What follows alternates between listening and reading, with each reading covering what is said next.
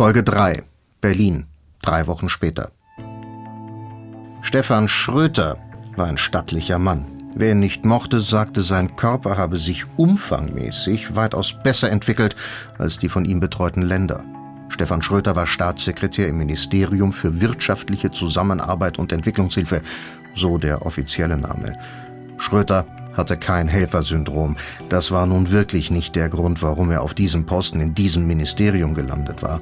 Da hatte eher die eigene Partei ganz persönliche Entwicklungshilfe geleistet, damit aus Stefan Schröter überhaupt noch etwas wurde, bevor dessen politische und sonstige Karriere mit Mitte 60 zu Ende gehen würde. Er hatte sich jahrzehntelang durch Sitzungen von Ortsgruppen und Landesverband, durch Bundestagsdebatten, Ausschüsse, Fraktionssitzungen und Parteitage gequält und jetzt endlich mal einen Posten, bei dem es sich lohnte, Politiker zu sein.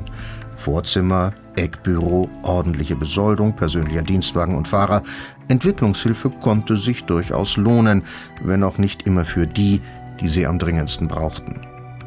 Mit einem Etat von etwas mehr als 10 Milliarden Euro und weitgehender öffentlicher Nichtwahrnehmung war das Ministerium einer der Geldverschiebebahnhöfe der Regierung. Die Journalisten schauten lieber auf das Verteidigungsministerium, da wurde viermal so viel Geld ausgegeben, und die offensichtlichen Pannen und Fehler ließen sich leichter zum Skandal hochschreiben. Im Etat von Staatssekretär Schröter fehlten siebeneinhalb Millionen Euro.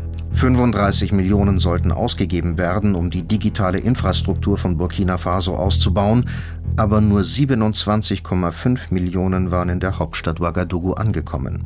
Und genau darüber musste einer seiner Abteilungsleiter, Ministerialrat Burkhard Weibel, offenbar dringend mit ihm sprechen.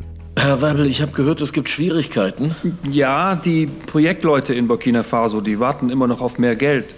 Ich habe neulich mit dem Projektleiter da unten gesprochen, mit Marc Chaparret. Der kontrolliert auch die Finanzen, was rausgeht, vor allem was reinkommt. Und da fehlen ziemlich genau 7,5 Millionen Euro. Nicht schön. Aber Sie kennen ja die Gegebenheiten da unten, Weibel. Sie wissen, wie es da läuft. Ist sicher alles nur verflixtes Pech. Und damit hatte er nicht allein die zusätzlichen Schwierigkeiten für das Projekt in Burkina Faso gemeint. Aber genau das waren die Schwierigkeiten, mit denen sich Marc Chaparret mehr als 6000 Kilometer weiter südlich herumschlagen musste. Er hatte wochenlang in Ouagadougou gewartet und keine neuen Informationen bekommen. Er brauchte die fehlenden Millionen, um das Internetprojekt weiter voranzubringen. Und er bekam sie einfach nicht. Mark hatte nur noch eine Chance gesehen. Er musste nach Berlin, musste da im Ministerium nachfragen und nicht locker lassen. Denn das Geld bei einem Projekt fehlte, dass eine Summe irgendwo hängen blieb oder zu spät überwiesen wurde, war nicht ungewöhnlich. Aber dieses Mal war alles eine Nummer größer und schlimmer. Er hatte Burkhard Weibel vom Ministerium für Entwicklungshilfe angerufen um mit ihm darüber zu reden. Das Problem ist ganz anders als sonst. Mehr als sieben Millionen Euro fehlen jetzt immer noch und keiner weiß, wo die geblieben sind. Ja, sicher, ich weiß, aber da sind wir auch noch nicht weiter. Zuständig ist Schröter, der Staatssekretär. Aber der mauert oder hat wirklich keine Ahnung. Wäre ja nicht ungewöhnlich. Ich kann zu euch ins Ministerium kommen. Vielleicht finden wir ja zusammen was raus. Deshalb war Marc Chaparret an diesem Mittwoch nach Berlin geflogen. Dort war das Ministerium und dort waren auch die Antworten auf seine Fragen.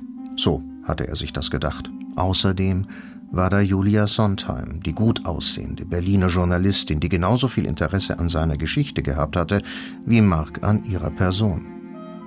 Aber Julias Geschichte aus Burkina Faso war in Berlin nicht der große Skandal geworden. Geldverschwendung im Ministerium für Entwicklungshilfe, vielleicht Betrug, vielleicht Dummheit, vielleicht mangelhafte Kontrolle, ein paar Millionen Euro verschwunden möglicherweise. Na und?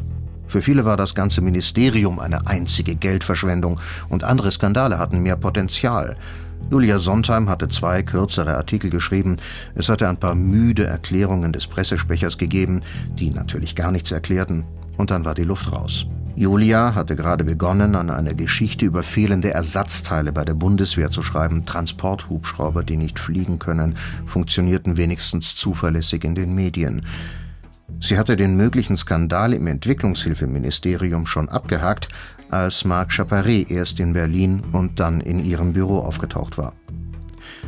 Und im Gegensatz zu den Lesern der Tageszeit wollte Marc Chaparret tatsächlich mehr darüber wissen, was Julia Sondheim beim Entwicklungshilfeministerium herausgefunden hatte. Und er wollte mehr über Julia herausfinden. Ein oder zwei Abende zu zweit oder mehr schienen ihm da der richtige Weg zu sein. Julia und Mark hatten sich in einem Lokal in Wilmersdorf getroffen. Mark hatte sich Berlin eindeutig lebendiger und moderner vorgestellt, aber Julia schien es zu gefallen. Ja, das ist nicht hip, schon klar. Aber es ist gut und weit genug weg von Mitte und diesen ganzen Politiknasen. Was hast du gegen die? Ach, eigentlich nichts. Aber die treffe ich ja schon den ganzen Tag über. Hier kann man echt in Ruhe reden. Hier rede ich ja auch mit Weibel. Triffst du den oft? Zuletzt ja, wegen der Geldgeschichte aber auch, weil er so ein bisschen einsam ist. Und ganz sympathisch. Das wollte Mark eigentlich gar nicht so genau wissen, bis ihm auffiel, doch er wollte ganz genau das noch sehr viel genauer wissen.